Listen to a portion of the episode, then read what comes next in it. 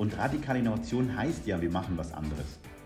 Und das heißt, es hat von den Skills von den Personen, von der Infrastruktur, von den Prozessen, von den Regeln, vom Mindset, von, eigentlich von allem, ähm, gibt es Widerstand gegen die radikale Innovation.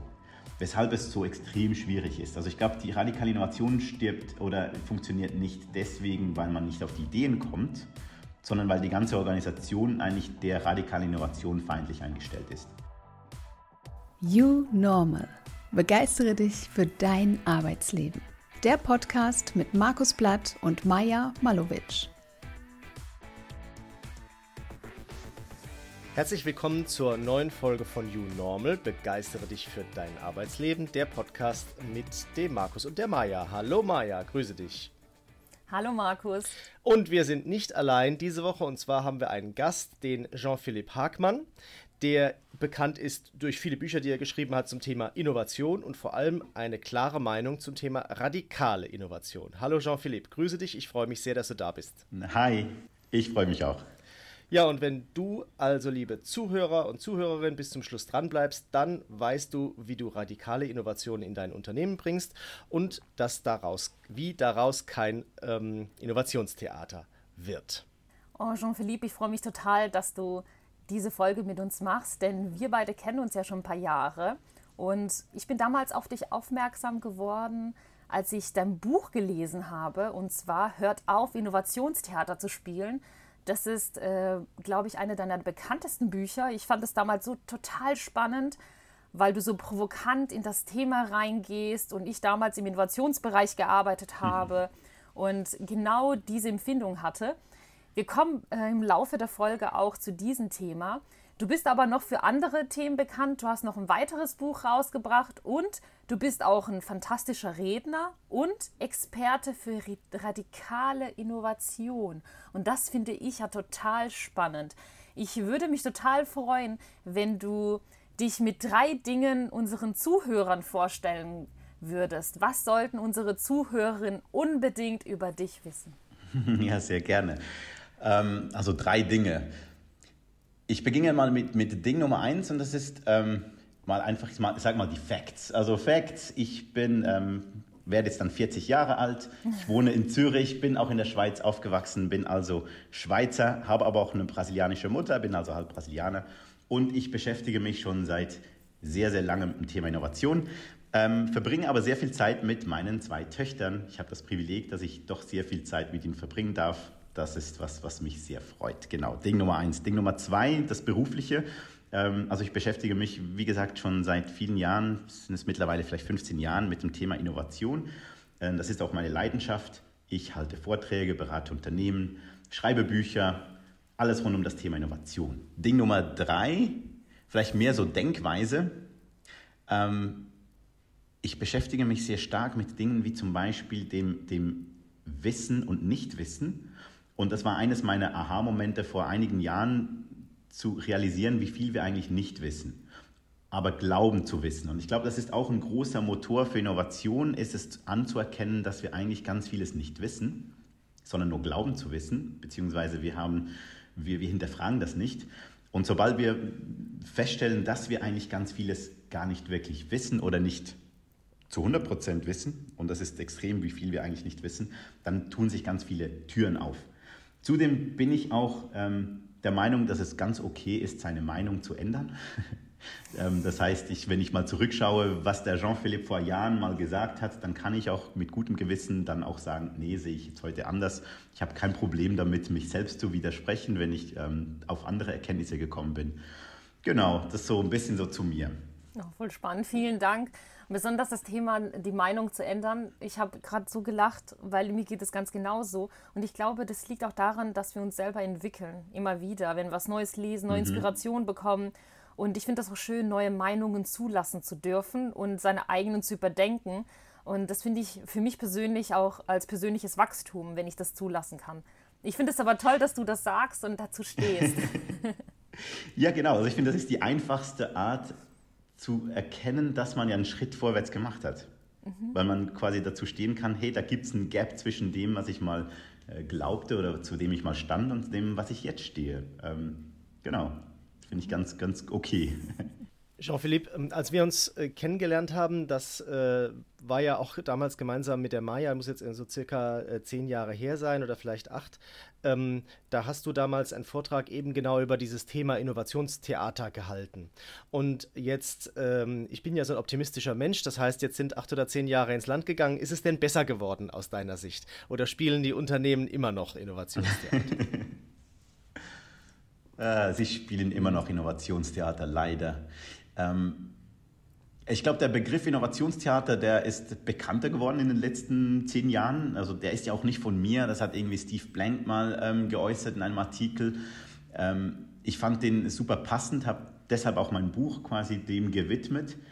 Ähm, seither ist aber der Begriff äh, ziemlich, ziemlich populär geworden. Und ich finde, der beschreibt eigentlich ganz gut, was passiert, oder? Das, das Theater ist was, da spielt man was. Und da gibt es ja zwei Optionen. Entweder man spielt es im Glauben, dass es echt ist, was man tut, ähm, beziehungsweise auch die Zuschauer, die schauen sich was an und vielleicht glauben die, dass es wirklich passiert, oder? Romeo und Julia, die, die, die sterben wirklich auf der Bühne.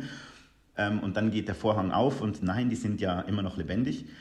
Oder aber man spielt es ganz bewusst, also wir spielen was. Und ich behaupte jetzt mal, die Unternehmen machen das Erstere. Also sie spielen was vor im Glauben, dass es wirklich Innovation sei, was sie tun aber es ist eben doch nur Theater. Also im Sinn von, sie, sie machen ganz viele Dinge, die so ausschauen ähm, wie das, was man glaubt, dass innovative in Unternehmen tun sollten, ohne wirklich zu verstehen, weshalb dass das vielleicht sinnvoll oder auch nicht sinnvoll sein könnte, was sie tun. Und vieles, was ja getan wird, ist ja nicht schlecht. Also viele der Dinge, die ich da erlebe, sind nicht per se ähm, zu vermeiden, nur müsste das eigentlich geerdet sein in, in einem, einem Fundament, ein Verständnis für das Thema, der Komplexität und so weiter. Und das fehlt meistens. Ich habe eine Nachfrage. Also ja. Hm, denkst du, es liegt daran, dass sie nicht wissen, wie es besser geht? A, oder liegt es daran, dass sie das nach außen machen? Weil für mich Theater bedeutet ja, ich bin mir bewusst, dass ich etwas nicht richtig mache oder dass ich es, wie ich es mache, aber ich spiele jemand anderen nach außen was vor. Zum Beispiel, mhm. um mein Image zu verbessern, um mhm. neue Leute zu locken, um etwas vorzugeben, was ich eigentlich gar nicht mache, weil ich sag mal, Innovation war auch jahrelang ein Trendthema. Äh, jeder es ist, muss ich, das immer noch. Also, machen. Also, ja. Mhm. ja. also ich, ich glaube, das Problem mit Innovation ist ja, dass Innovation äh, sehr positiv ja. konnotiert ist. Also an, als Unternehmen muss man innovativ sein. Ich glaube, kein Unternehmen getraut sich öffentlich zu sagen, nein, Innovation machen wir nicht. Und das ist ein Problem, weil wenn, wenn es etwas ist, das, das jedes Unternehmen glaubt, tun zu müssen, dann gehört es einfach zum guten Ton, das zu tun. Und dann gehört es auch dazu, dass man sich als innovativ gibt. Das heißt, dieser, dieser Punkt, ja, wir, wir spielen Innovationstheater, damit es nach außen so wirkt, als wären wir innovativ, der ist richtig. Aber ich behaupte, dass viele Unternehmen das auch koppeln mit einem echten Wollen innovativ zu sein, ohne aber zu wissen, was dieses Wollen eigentlich an Konsequenzen mit sich bringen würde, wenn man es wirklich, wirklich will. Also es ist schon so ein, ein, ehrliches, ja, wir wollen innovativ sein, aber es ist so ein, so ein Wollen, wie man auch sagt, ja, wir wollen nachhaltig sein und Diversität ist uns auch wichtig. Ich glaube, die, man meint das schon ernst, aber nicht ernst genug. Also wenn man es wirklich ernst genug meinen würde, dann, dann hätte das gravierende Konsequenzen für das Unternehmen, mhm. für die Art und Weise, wie das Unternehmen arbeitet. Und so weit gehen die wenigsten Unternehmen. Das heißt, es ist ein Mix. Also ja, man muss es nach außen darstellen, ähm, aber die meisten spielen es nicht einfach nur vor, weil Employer Branding und gut fürs Branding so, ähm, sondern ja, wenn wir es schon tun, dann geben wir das Geld schon aus, weil wir neue Produkte und Dienstleistungen wollen. Aber sie gehen nicht den ganzen Weg, sondern nur den ersten mhm. Schritt und oftmals auch mit Design Thinking. Ich würde nämlich jetzt gerne auf das Thema Design Thinking gehen, weil das ist ja etwas, was uns ja auch verbindet. Markus, dich und mich. Und Markus und ich, wir erleben gerade oft interessante Diskussionen zum Thema Design Thinking, äh, online, auf Social Media Plattformen. Und das war so meine erste Berührung mit dem Thema Innovation. Und wie siehst du aktuell diese Diskussion um Design Thinking? Wird es noch benutzt in Unternehmen? Wird es richtig eingesetzt? Ist es überhaupt noch aktuell? Wie ist denn da deine Meinung dazu? Ja, ich glaube, das Problem ist ja, dass es nicht das Design Thinking gibt. Also wenn man über Design Thinking spricht, dann haben wahrscheinlich äh, ähm, wir was anderes im Kopf als vielleicht viele andere Menschen auch, die vielleicht mit dem Thema schon mal in Berührung gekommen sind. Ähm, und ich glaube, eines der Probleme, das Design Thinking hat, ist, dass es einen Namen bekommen hat, dieses Kind. Also das, das heißt, ähm, es ist, man macht Design Thinking oder nicht. Was ist Design Thinking? Ich glaube, da ist ja auch, die, die Design Thinker sind sich da nicht einig. Ist es eine Methode? Ist es eine Denkhaltung, eine Philosophie? Ist es ein Methodenkasten? Ist es ein Prozess? Was ist es? Ist es der ganze Prozess der Innovation? Und ich würde sagen, ja, das Design Thinking hat, ähm, bekommt immer mehr so einen schlechten Ruf. Also, ah, haben wir auch schon versucht, hat nicht geklappt und ach und so weiter. Ähm, ich ich fände es ganz wertvoll, wenn wir irgendwie dieses Design Thinking wieder ein bisschen ähm, aufräumen würden. Also ganz viele dieser Methoden und, und Werkzeuge, die da angehängt sind, die einfach mal beiseite lassen. Die, die, die sind durchaus gut und haben auch ihre Berechtigung aber die gehören eigentlich nicht zum Kern des Design Thinkings. Und der Kern des Design Thinkings ist meiner Meinung nach eher so diese wissenschaftliche Methode, also dieses Wissen, dass man das, das auf dem Weg zum Neuen, was man ja nicht weiß, ob das funktioniert oder nicht, also das weiß ja niemand, das ist ja per Definition Innovation, zu wissen, dass man nur vorwärts kommt, indem man testet, testet, testet. Oder eben auch scheiternd vorwärts kommt. Also man macht Fehler, aber das sind eben produktive Fehler, aus denen man lernt und so kommt man weiter. Und dieses Hypothese aufstellen oder eine Behauptung aufstellen, das zu testen, zu falsifizieren, wenn es geht, also zu, zu, schauen, dass es falsch ist, daraus zu lernen, Neues zu entwickeln, wieder zu testen und so weiter, das ist ja der Kern des Design Thinking. Und ich glaube, das wird nicht alt. Also das ist, glaube ich, der Weg, wie man Innovation betreiben muss. Und wie man jetzt dieses Kind quasi dann äh, kleidet und wie man das dann benennt, das ist mir ziemlich egal. Aber ich finde diese, diesen Kern, ähm, mhm. ich finde es schade, wenn das quasi dann auch mit kritisiert wird mhm. im ganzen Kritik. Genau, ich glaube, es ist tatsächlich, ähm, so wie du sagst, es ist einfach ein Framework, das man natürlich auch äh, anpassen muss an das jeweilige Unternehmen, aber vor allem eben auch an die jeweilige Fragestellung, mit der man sich beschäftigt. Und das macht das Ganze natürlich äh, komplex. Mhm. Und ich glaube, deshalb ist es eben auch schwierig. Genau. Ähm, das, ja. Ja, und vielleicht, wenn ich da einhaken kann, ich glaube, dass das Problem ist ja auch, dass Design Thinking sehr einfach zu verstehen ist. Mhm. Ähm, genau. Oder vermeintlich sehr einfach zu verstehen ist. Also man kann Design Thinking in einem, ich kann es jemandem erklären und wahrscheinlich in zehn Minuten macht die Person dann so, aha, ich habe es verstanden. Mhm. Aber das ist ja das Problem. Also wirklich verstanden hat man es ja nicht, sondern man muss es ja Anwenden, mehrmals fühlen. Ja, man muss es anwenden und man muss, man muss auch die Limitierungen ähm, erkennen, weil, weil wir Menschen sind biased, mhm. also wir haben unsere Verzerrungen und die sind im Design Thinking nicht weg, also die sind auch da. Und man muss dann anerkennen, dass eben nicht eine Schritt für Schritt ein Rezept ist, sondern es ist ähm, eine Denkhaltung, die eben anders ist als, ich sage mal, klassisches Management oder klassisches Projektmanagement, wo man sagt, mhm. ja, wir genau. definieren am Anfang schon das Ziel, ja. die Dauer, die Ressourcen und dann arbeiten wir alles von Milestone zu genau. Milestone genau. ab. Das und ist eben wie genau. Wie könnte jetzt da so ein Einstieg äh, aussehen? Also wenn du unsere Zuhörerinnen und Zuhörer, wenn du denen jetzt einen Tipp geben müsstest, wie sie in ihrem Unternehmen Design Thinking verankern oder einführen, was, was wäre so ein erster Schritt? Also ich würde zuerst mal den Namen, äh, ja, also ich würde es mal nicht als Design Thinking benennen, weil ich glaube, dass das ähm, viele mhm. Menschen ja den Begriff schon mal gehört haben und das dann äh, positive oder negative Konnotationen hat, die, die mhm. ja, das ist Baggage. Okay. Also das muss man nicht mitnehmen. Ich glaube, wenn man das einführen möchte, ähm, ja, sich mal mit der wissenschaftlichen Methode auseinandersetzen. Also wie geht man vor, wenn man etwas Neues in der Wissenschaft ähm, testen möchte?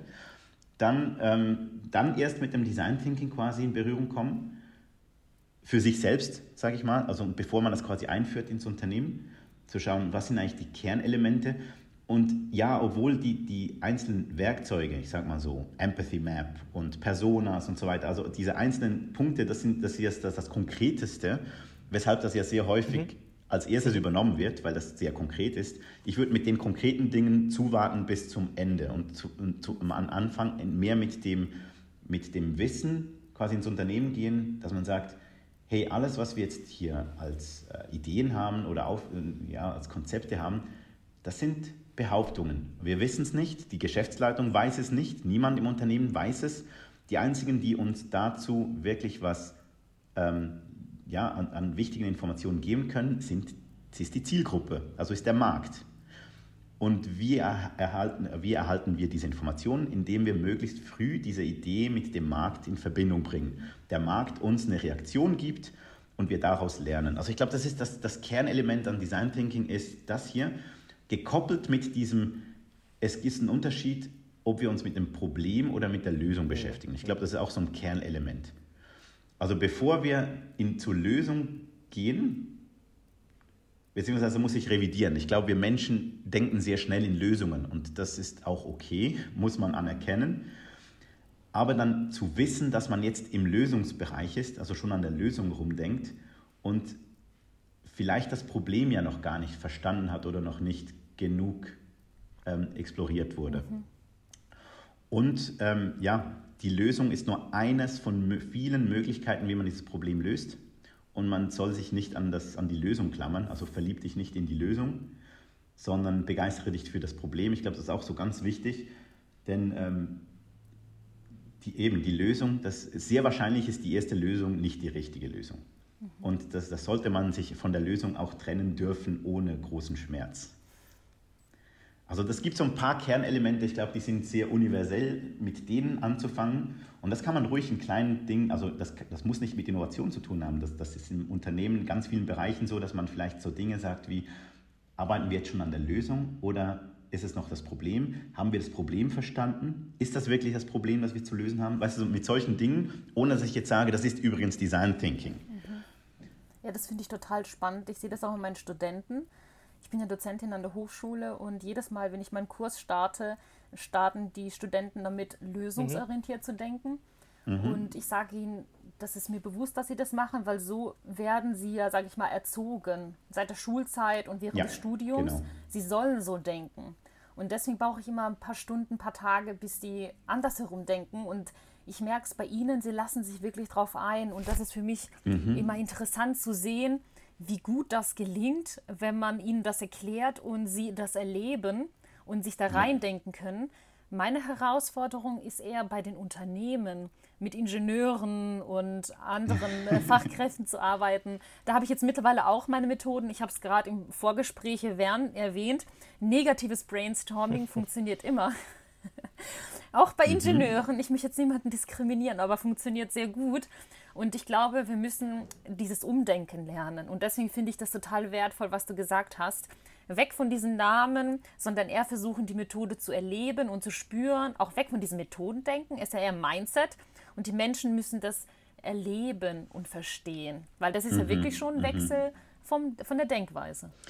Absolut, ja. Also ich habe ich, ich hab ja auch lange Zeit doziert, ich mache es jetzt weniger, aber ich hatte mal so einen Studenten, den habe ich, also ähm, ja, ich habe ein paar Studenten ja auch, auch bei den Diplomarbeiten begleitet und ein so ein Erlebnis, das ich hatte, das fand ich super cool. Der, der kam dann zu mir und ich, ich sag mal so, die Hälfte der Zeit war schon vorüber, die er hatte für die Diplomarbeit. Und der hat sich intensiv mit dem Problem auseinandergesetzt und der hat mir dann erzählt, weißt du was, meine Freunde, die fragen mich ständig, was wird es dann am Schluss? Also was, was machst du dann? Was ist das Ergebnis? Und er sagt dann immer voller Stolz zurück, ich habe keine Ahnung, wohin die Reise geht. Keine Ahnung. Und, und der hat das so verinnerlicht, dass es okay ist, keine Ahnung zu haben, wohin die Reise geht. Und ich glaube, dahin muss man irgendwie kommen, dass, dass man diese, diese, diese ja, innere Zerrissenheit, weil wir wollen ja immer wissen, wohin geht die Reise, was ist das Ergebnis, das auszuhalten und das vielleicht sogar zu genießen, zu sagen, hey, ich, ich, hab, ich bin immer noch ein Problem dran. Ich habe mich noch nicht damit auseinandergesetzt, wohin die Reise geht, was die Lösung sein könnte. Jetzt, ich finde das ein bisschen viel verlangt für Unternehmen, ähm, aber man kann auch ganz gut sagen, okay, dann geht mit euren ersten Lösungen, aber nehmt das quasi als Sprungbrett für die echte Lösung dann am Schluss. Also diese erste Lösung ist nur ein Weg, wie man erste Erkenntnisse gewinnt, im Test zum Beispiel, aber danach wird es wahrscheinlich nicht mehr diese Lösung sein. Mhm. Aber es ist vielleicht ein erster Schritt, um erste Erkenntnisse zu gewinnen. Danke. Du sagst ja auch, dass radikale Innovationen in Unternehmen nicht funktionieren. Ja, ja das ist vielleicht ein bisschen, ähm, pauschal ausgedrückt. Ich wäre ja nicht. Ich, ja, ich habe alles ja weggestrichen, was drumherum stand. genau, genau. Ich würde ja nicht mit dem Thema radikale Innovation, äh, ich sag mal, das mir auf die Fahne schreiben, wenn ich behaupten würde, das geht gar nicht. Ja. Aber ähm, vielleicht ganz kurz, also radikale Innovation ähm, sehe ich quasi als, als Gegen, also als, ja, als Geschwister von der inkrementellen Innovation. Und das sind zwei grundsätzlich unterschiedliche Arten von Innovation. Das eine, die inkrementelle, mhm. das ist die schrittweise Innovation, die Verbesserungsinnovation. Also ich kenne die Lösung schon und ich mache die Lösung besser. Mhm. So, das ist so die inkrementelle Innovation. Das ist das, was man meistens erlebt in Unternehmen. Wenn sie innovativ sind, dann ist es eine inkrementelle Innovation. Und die radikale Innovation, das kommt ja vom Wort Radix, von Wurzel. Das heißt, ich gehe zurück zur Wurzel, also eigentlich auch zurück zum Problem. Ich, ich überlege mir eigentlich quasi, welches ist das Problem, das wir jetzt mit dieser heutigen Lösung lösen und könnte man das auch anders lösen? Und das Problem aber, das Unternehmen mit radikaler Innovation haben, also das eine ist ja, man muss diesen Schritt erstmal machen, diesen Gedankenschritt, aber ich, den kann man machen mit Begleitung, das geht schon. Aber das Problem ist ja, die Unternehmen werden ja optimiert auf die heutige Lösung. Also eigentlich per Definition. Mhm. Unternehmen ist, es skaliert, es wächst, es, es wird effizienter. Das heißt, man macht Anschaffungen, man, die Leute, die man einstellt, die haben die Fähigkeiten, die es braucht für die heutige Lösung. Ähm, die Prozesse werden gebaut für die heutige Lösung. Das heißt, alles wird so gut wie möglich optimiert für das Jetzt, für die heutige Lösung. Psst, hier kommt Werbung in eigener Sache. Du hast dich vielleicht schon mal mit Objectives and Key Results auseinandergesetzt findest aber noch nicht so richtig den Zugang dazu und weißt nicht genau, wo du anfangen sollst. Dann ist mein OKR-Check genau das Richtige für dich, mit ein paar Fragen, die du einfach im Internet eingeben kannst, die sich damit beschäftigen, wie äh, du Ziele setzt, wie deine Teams gesteuert werden, wie ihr zusammenarbeitet, ob ihr schon agile Tools nutzt und so weiter und so fort erstelle ich für dich eine persönliche Auswertung, die dir zeigt, wie du stehst und was du möglicherweise noch brauchst oder ändern musst für eine erfolgreiche Einführung von Objectives and Key Results. Dieser Service ist völlig kostenlos für dich und natürlich auch unverbindlich. Und äh, du kannst es dir gerne unter okr-check.de einmal ansehen. Ich freue mich, wenn du den Fragebogen ausfüllst und dann erstelle ich für dich deine Auswertung für deine nächsten Schritte hin zu Objectives and Key Results. Und jetzt geht's weiter mit der Folge. Und radikale Innovation heißt ja, wir machen was anderes. Und das heißt, es hat von den Skills von den Personen, von der Infrastruktur, von den Prozessen, von den Regeln, vom Mindset, von, eigentlich von allem, ähm, gibt es Widerstand gegen die radikale Innovation. Weshalb es so extrem schwierig ist. Also ich glaube, die radikale Innovation stirbt oder funktioniert nicht deswegen, weil man nicht auf die Ideen kommt, sondern weil die ganze Organisation eigentlich der radikalen Innovation feindlich eingestellt ist. Mhm, mh. Und ja, wie gesagt, also ich glaube schon, dass es geht. Ähm, vielleicht sind es zuerst auch kleine Schritte. Und ich habe ja auch schon Unternehmen begleitet, bei denen ich sagen würde, doch, das kann man vielleicht als radikale Innovation bezeichnen, was sie jetzt tun. Aber es ist wesentlich schwieriger, als man vielleicht glaubt. Ich glaube dir sofort, dass es schwierig ist. Ich habe viele Jahre im Innovationsbereich gearbeitet und ich kann das nachvollziehen. Besonders das Thema Kultur. Und die Unternehmen haben sich, sage ich mal, über Jahrzehnte den Mitarbeiter so aufgebaut das Mindset und äh, mhm. äh, geformt, wie sie sie haben wollen. Und jetzt wollen sie sie anders haben. Und das geht nicht von heute ja, genau. auf morgen. Äh, das muss man mit neuen genau. Mitarbeitern, aber mit bestehenden ist das immer herausfordernd. Und man muss einfach Zeit geben, dass die Menschen sich auch entwickeln können und die Methode mhm. verstehen. Deswegen finde ich diese disruptive Innovation, diese radikale Innovation, die du meinst, in Unternehmen sehr schwierig. Also ich muss gestehen, ich sehe das in meiner Umgebung eigentlich kaum sondern es ist mehr inkrementelle Innovation und das finde ich ja schon super, dass man mhm. versucht, sein Geschäftsmodell immer wieder anzupassen und an neue Marktverhältnisse. Jetzt auch mit der KI ist es total spannend, was die Unternehmen daraus machen. Mhm. Aber das ist wieder ein anderes Thema. Aber ich kann alles, was du gerade gesagt hast, ich bin die ganze Zeit am Nicken und sage, ja, ja, ich kann das total nachvollziehen. Mhm. Ja, also ich glaube, wenn ein Unternehmen radikal innovativ sein möchte, so als Tipp, ähm, das eine ist ja wirklich dieses zurückzugehen auf das Problem, also sich zu fragen, äh, warum tun wir eigentlich heute schon das, was wir tun? Warum haben wir das vor, keine Ahnung, 50 Jahren, warum hat der Gründervater oder die Gründermutter das überhaupt auf die Welt gebracht? Und könnte man das heute auch anders lösen? Das ist mal der erste Schritt. Aber wenn man dann Lösungen hat, neue Lösungen, und ich meine heute mit all den Technologien, du hast ja schon erwähnt, AI und so weiter, es, es, es, gibt ganz viele Möglichkeiten, wie man heute Dinge löst, die jetzt schon seit Jahren irgendwie anders, also anders gelöst werden. Dann zu fragen, was müssen wir als Unternehmen alles verändern, damit wir überhaupt so eine Lösung ähm, entwickeln können. Und wenn es dann um das Eingemachte geht, also wirklich so, du hast ja Kultur erwähnt, das sind quasi die ungeschriebenen Regeln.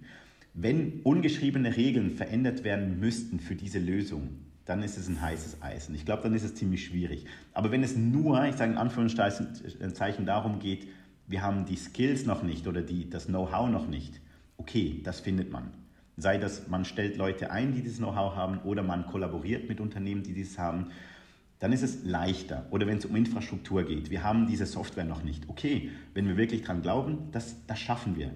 Ich glaube, je mehr es auf dieses Persönliche, ähm, dieses Zwischenmenschliche, dieses Psychologische geht, desto schwieriger hat es eine radikale Innovation. Hat das auch vielleicht etwas damit zu tun, denn du vertrittst ja die These, dass man mit Innovation nur kurzfristige Probleme löst, aber nur wirklich wenige an die Ursache gehen.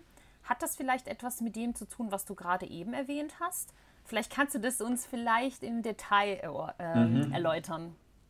Genau, genau. Also diese These, ähm, da, die habe ich noch nicht ganz zu Ende gedacht. Nur das, das, das, das Ding ist ja folgendes. Innovation ist ja quasi das Lösen eines Problems. So im Kern. Es muss ja irgendwo muss ein Problem oder ein Bedürfnis da sein, also irgendein Gap zwischen einem Wunschzustand und dem, was wir heute haben, und da kommt Innovation ins Spiel. Jetzt ist es so, dass Innovation ein Problem, also ich habe mich gefragt, ist Innovation immer positiv? Und ich kam für mich zum Schluss, dass Innovation durchaus in vielen Situationen auch negativ sein kann, weil man damit ja Probleme löst, die eigentlich gar nicht das Hauptproblem sind. Und also um das, um das vielleicht ein bisschen zu visualisieren, ich glaube, es gibt so ein Problem, eine Problemkaskade. Also es gibt so grundlegende Probleme und die haben dann und die führen dann wiederum zu kleineren Problemen, die wiederum zu kleineren Problemen führen und so weiter. Also nehmen wir als Beispiel zum, zum Beispiel das Bildungswesen. Ich glaube, das Bildungswesen ähm, als System bedingt eine radikale Innovation. Da bin ich fest überzeugt. Das ist ja ein System, das aus ganz anderen Gründen damals so im Beginn der Industrialisierung quasi aufgebaut wurde. Und jetzt haben wir gerade dieses Problem in Deutschland, in der Schweiz auch, mit dem Lehrermangel. Äh, wir haben viel zu wenige Lehrerinnen und Lehrer. Und jetzt ist das ein Problem, das man jetzt versucht zu lösen. Und da kann man ruhig auch innovativ dran, äh, äh dran äh, gehen. Also man kann jetzt da inkrementell radikal, äh, inkrementell innovativ wäre zum Beispiel zu sagen, ja, wir müssen den Lehrerberuf interessanter machen oder äh, ansprechender machen. Das heißt, es braucht Werbung. Okay, könnten wir das auch eine neue Art Werbung machen? Ja, vielleicht machen wir jetzt TikTok-Werbung für Leute, um mhm. Lehrer zu werden. Keine Ahnung. Vielleicht ist es ja schon eine Innovation. So, dann ist es eine inkrementelle Innovation. Ja, Werbung haben wir schon früher gemacht. Jetzt machen wir eine andere Art von Werbung. Jetzt können wir radikal innovativ dran äh, rangehen und sagen, ja, wir könnten ja auch Leute nehmen, die gar keine Ausbildung haben für Lehrerinnen und Lehrer und irgendwie so einen Quereinstieg innerhalb von weniger Zeit haben die, dürfen die auch vor die Klasse stehen. Okay, das ist schon ein bisschen radikaler. Aber wenn wir das gelöst haben, dann, dann haben wir wieder eine Pause des Hinterfragens des Systems an und für sich. Also angenommen, wir schaffen es, dass jetzt wieder mehr Lehrerinnen und Lehrer werden, dann kommen wir gar nicht auf die Frage, ja, brauchen wir überhaupt Lehrerinnen und Lehrer? Brauchen wir Unterricht? Brauchen wir Schule, so wie wir es jetzt haben? Also das Lösen von, von kleineren Problemen führt dazu, dass wir die großen Probleme vielleicht nicht mehr hinterfragen. Und das ist ähm, quasi ein Nachteil der Innovation. Also dann bildlich gesprochen, ich habe ein Loch in meinem Dach und es tropft rein und jetzt finde ich eine Lösung dafür und das ist ein Eimer unten hinzustellen. Ja, dann habe ich wieder eine Weile Ruhe vom Loch im Dach. Und, aber das Loch ist immer noch da. Also weißt du so, ähm, Innovation ist vielleicht nur ein kleines Pflästerchen. Ja, das ist richtig. Wie, woran glaubst du, liegt es, dass manche Unternehmen das besser können als andere? Also, es, also ich meine, ich will jetzt nicht immer das Beispiel Apple bringen, aber es fällt mir jetzt gerade so schön ein.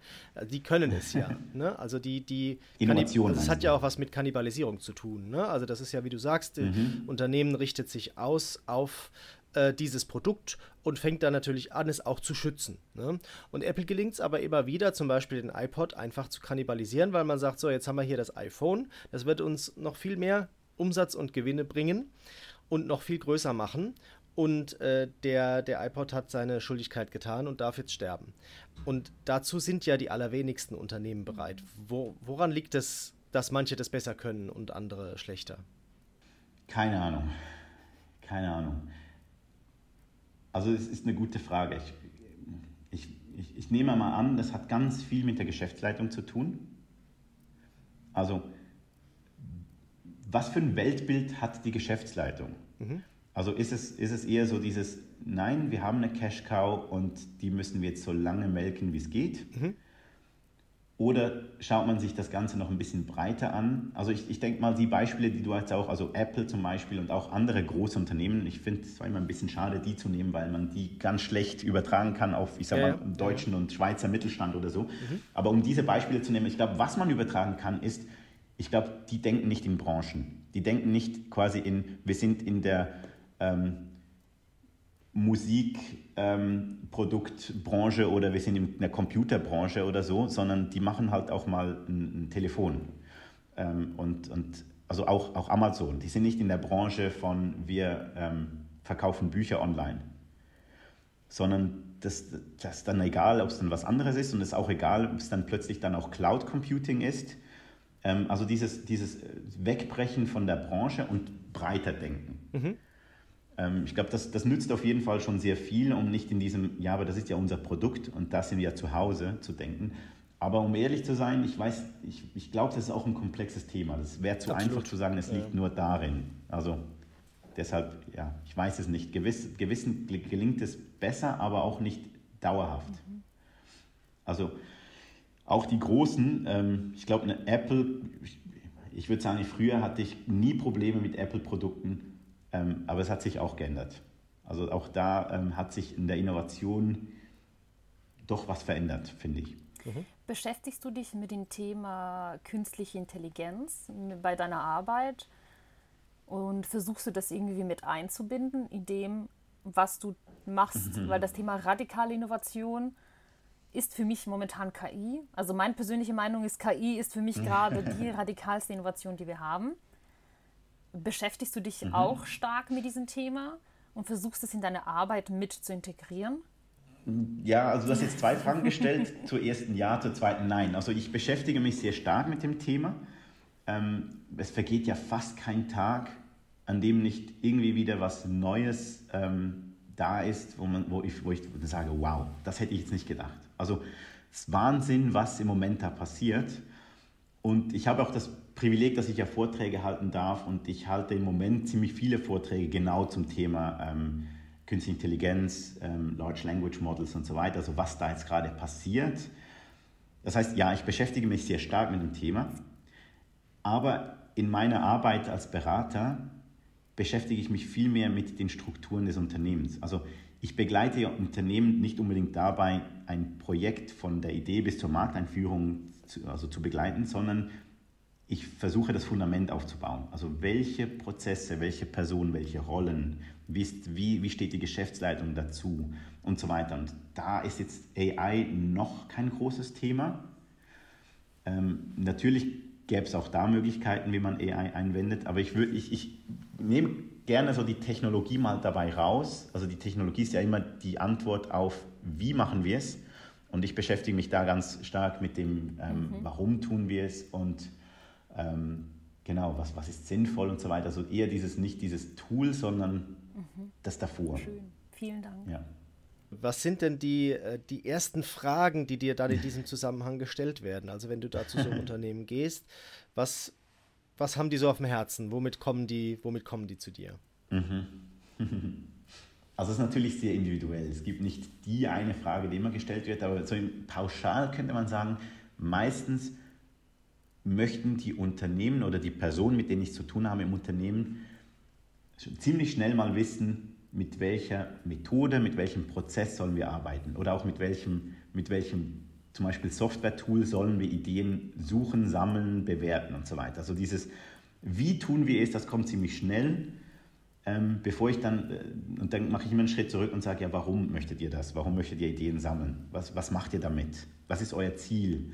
Was habt ihr bis anhin für Erfahrungen gemacht mit dem, wie ihr es schon gemacht habt? Und erst, erst viel später kommt dann dieses, okay, ihr arbeitet so, das funktioniert für euch ganz gut, dann braucht ihr also ein Tool oder so, welches das und das kann. Ähm, also das kommt erst viel später. Ich, ich würde sagen, also ich, ich bringe auch gerne dieses Beispiel des Karate-Kid oder dieses Jungen, der, der da im, im ähm, Karate kämpfen muss. Es gibt ja diesen bekannten Film Karate Kid. Und ich glaube, wenn ich jetzt als Nicht-Karate-Kämpfer weiß, ich muss in ein paar Monaten an einem Karate-Turnier teilnehmen, dann möchte ich ganz zu, zu Beginn die Schläge kennenlernen. Also welchen, welche Schläge soll ich üben? Und dieser Mr. Miyagi, der ähm, führt ja zuerst mal in die Denkhaltung ein. Also du musst zuerst mal verstehen, was Karate ist und das fühlen mit dem ähm, Polieren der Autos und dem Streichen des Haags und so weiter. Also er muss das zuerst verstehen, was eigentlich Karate ist, bevor er überhaupt Karate lernt. Und ähm, ich glaube, das sieht man bei Unternehmen auch ganz stark. Die kommen zu mir und sagen, welche Schläge muss ich lernen, also welche Methoden soll ich ähm, anwenden. Und mir geht es zuerst mal darum, dass sie ein Verständnis dafür haben, was Innovation ist und was ist Innovation für sie. Weil Innovation ist ja auch so ein Begriff, der ganz vieles bedeuten kann.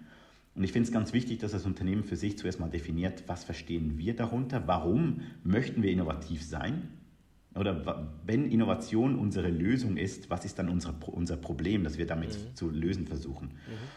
Und dessen mal bewusst zu sein, also warum möchten wir genau innovativ sein, was heißt das für uns?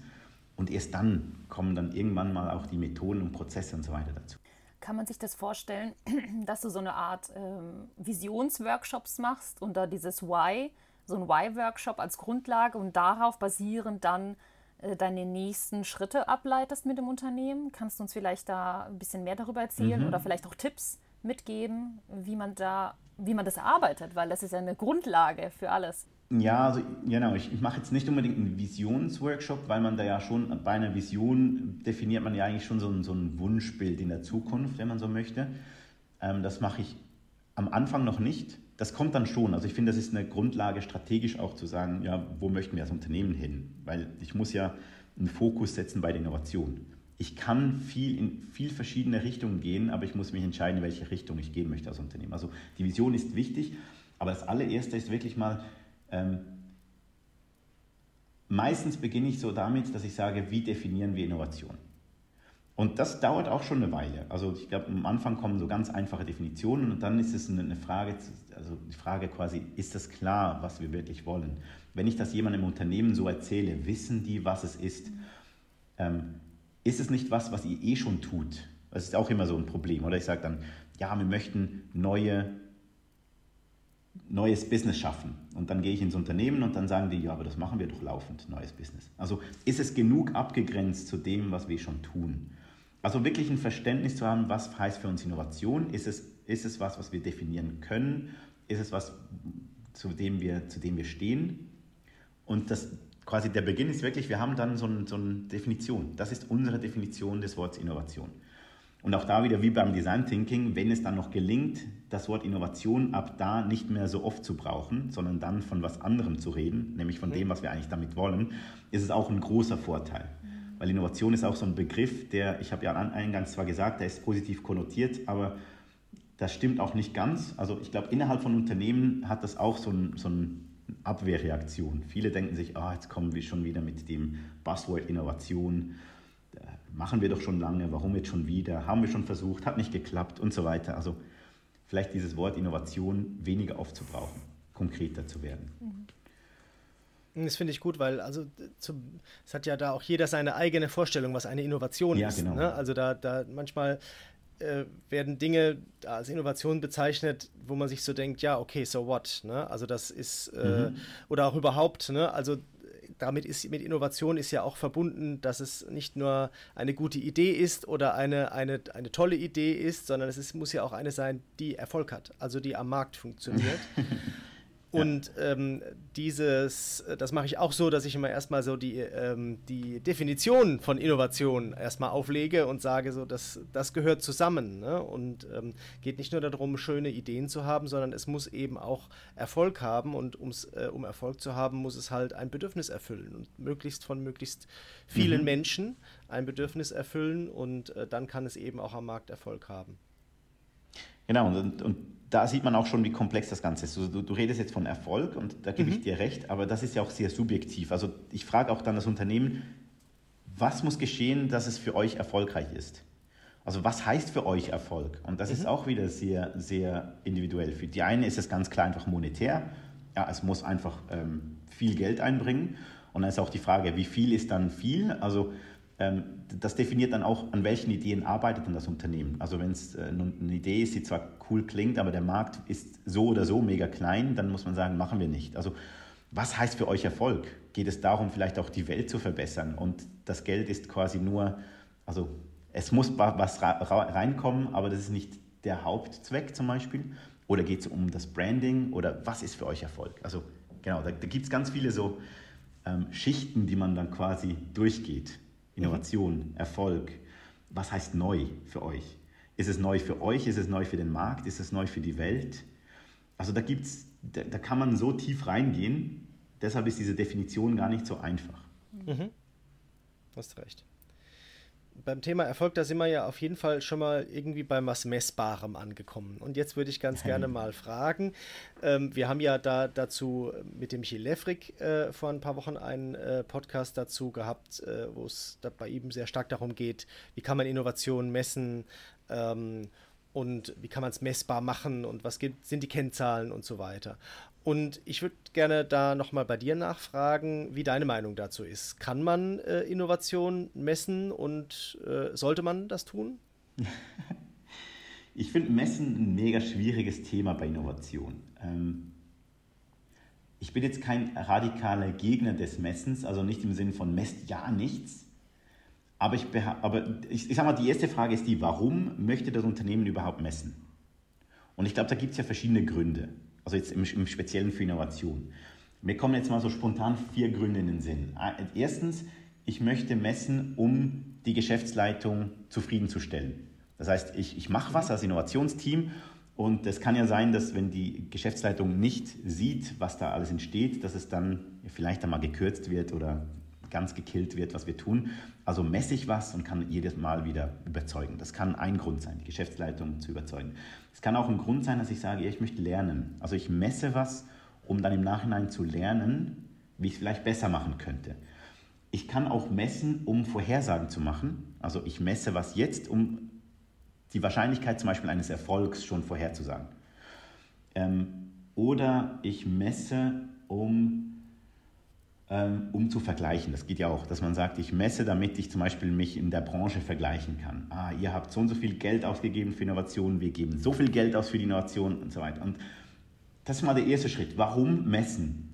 Und ich finde nicht alle diese Gründe gleich wichtig. Mhm am, am, am wichtigsten finde ich noch, oder beziehungsweise am, am naheliegendsten finde ich noch, die Geschäftsleitung zu überzeugen. Auch wenn mein Wunsch eigentlich der wäre, die Geschäftsleitung hat genug Vertrauen in das Innovationsteam, sodass sie nicht ständig wieder Zahlen sehen müssen.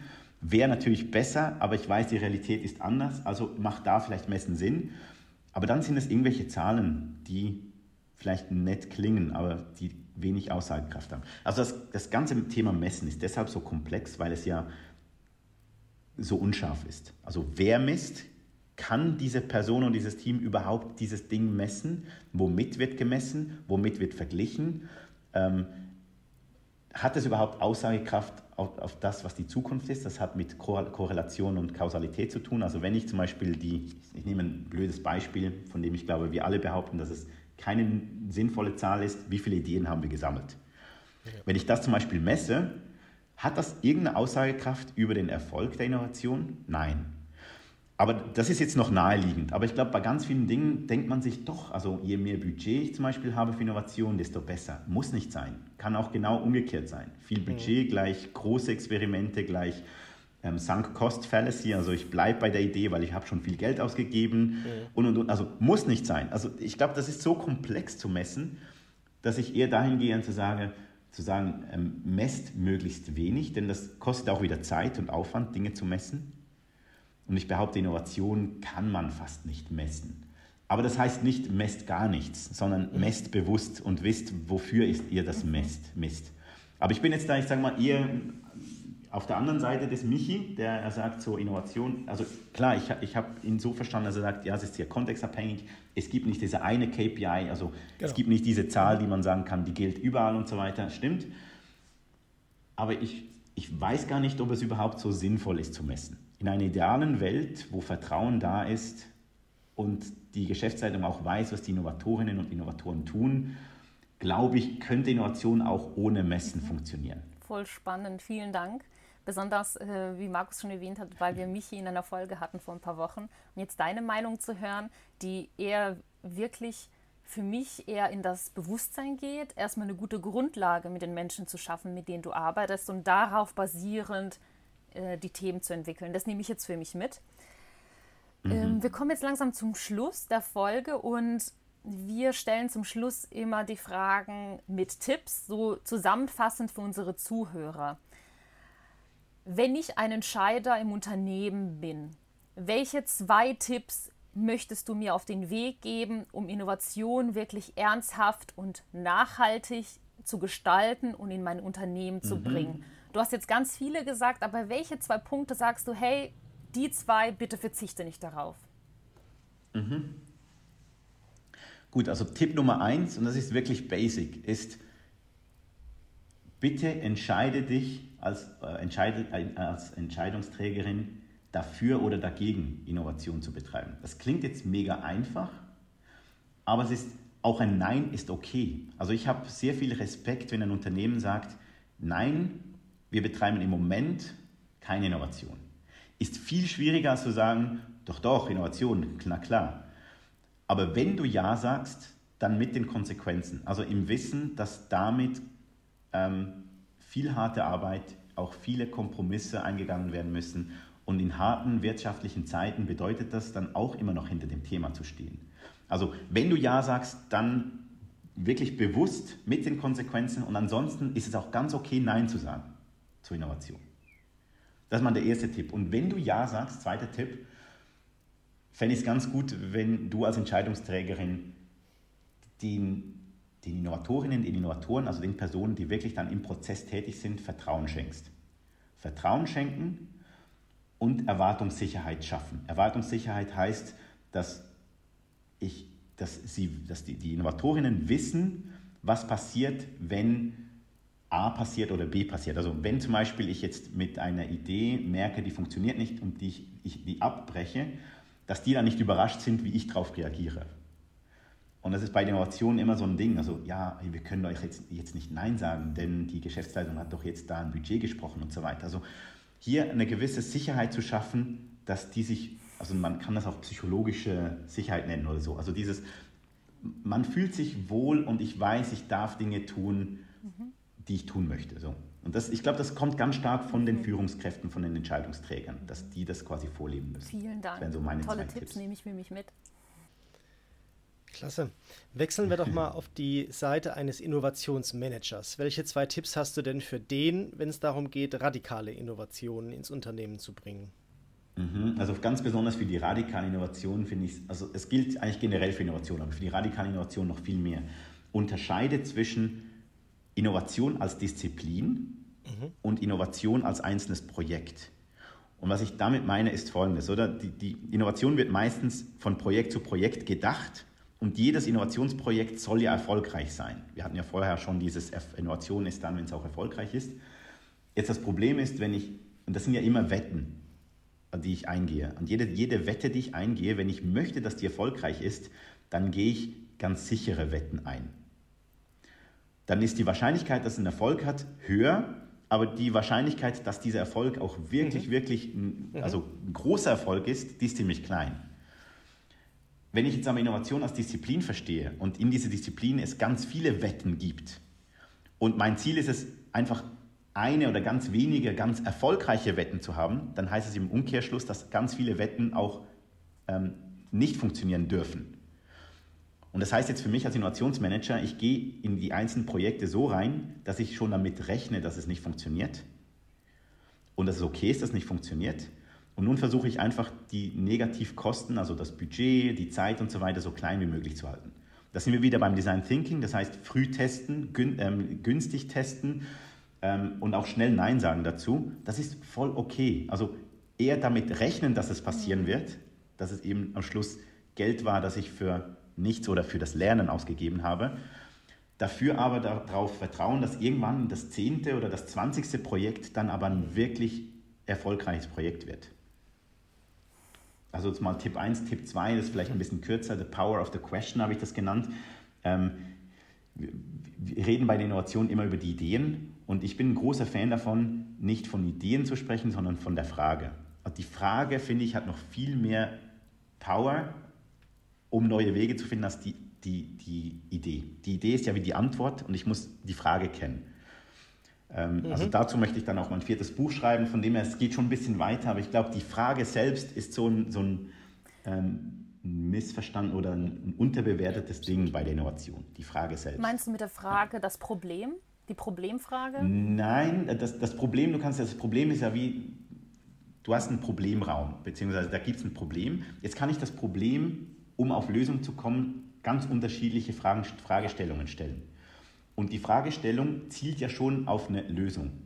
Also ich bringe da gerne das, das Beispiel, wenn ich, wenn ich ein Unternehmen bin, das, das Fahrradhelme herstellt, dann könnte ich ja sagen, ein Problem ist, dass die Leute nicht so gerne was auf dem Kopf tragen. Das ist zum Beispiel der Problemraum.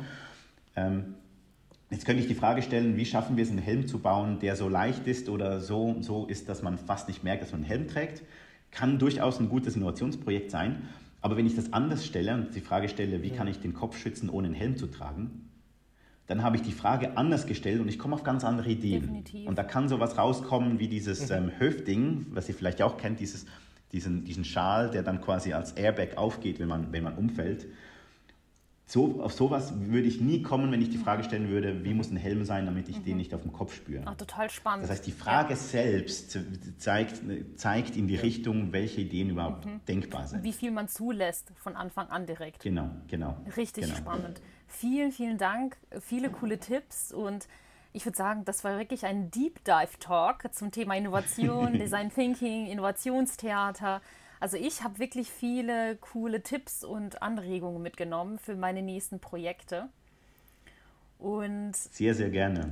Dankeschön. Und wir würden gerne wissen für unsere Zuhörerinnen, wo kann man dich live erleben? Du bist ja Speaker. Wie kann man dich kontaktieren? Äh, Gibt es denn irgendwelche Links, Empfehlungen? Was möchtest du unseren Zuhörerinnen jetzt zum Abschluss mitgeben? Mhm. Also live erleben, meistens werde ich als Speaker für so interne ähm, mhm. Konferenzen gebucht, also Mitarbeiteranlässe, Kundenanlässe und so weiter. Da ist dann schwierig, mich live zu erleben. Aber man kann, also auf der Webseite, die Webseite ist ganz neu, die heißt keininnovationstheater.com. Ähm, da findet man bestimmt noch äh, Links, zum Beispiel zu meinem LinkedIn-Profil, wo ich ganz viel poste, ähm, YouTube-Channel, wo ich auch ein paar Videos drauf habe ähm, und sonst natürlich über die Bücher. Also ich habe ja schon zwei Bücher draußen. Das dritte kommt diese, mhm. diese Sommer, also da bin ich jetzt fast durch. Das heißt Luther für Innovation, äh, für Innovatoren, 95 Thesen, Innovation neu zu denken. Ähm, und das sind wirklich kleine so Denkimpulse, um nochmal anders über Innovation nachzudenken. Ja, ja, danke. Also mir hat es auch sehr viel Spaß gemacht. ähm, schön mal wieder so tief auch einzutauchen, wie die Maya das gesagt hat, gerade in das Thema Innovation und Design Thinking. Und ähm, das, äh, das ist einfach da, wo wir, glaube ich, alle irgendwie zu Hause sind. Und das hat äh, tatsächlich sehr viel Spaß gemacht. Also vielen Dank und ich hoffe auf bald. Danke auch ja, euch. Ich auch. Vielen Dank. Vielen Dank und Liebe Zuhörerin, falls dir diese Folge gefallen hat, freuen wir uns natürlich, wenn du sie mit deiner Community teilst. Genauso freuen wir uns natürlich über Feedback, über feedback at unormal.de. Alle Links und Empfehlungen schreiben wir dir in die Show Notes, damit du Jean-Philippe auch wirklich äh, kontaktieren hast, vielleicht über LinkedIn oder über seine Webseite. Eine kleine Bitte in eigener Sache. Unterstütze uns dabei, damit unser Podcast gefunden wird, indem du uns eine Bewertung ab abgibst und uns abonnierst. Vielen, vielen Dank. Lieber Markus, lieber Jean-Philippe, ich wünsche euch eine tolle Woche und bis ganz bald. Ciao. Ciao. Euch beiden alles Gute und für euch da draußen bleibt offen für Neues. Hat es dir gefallen? Dann teile diesen Podcast mit deiner Community und wir freuen uns über deine Kommentare über feedback at unormal.de.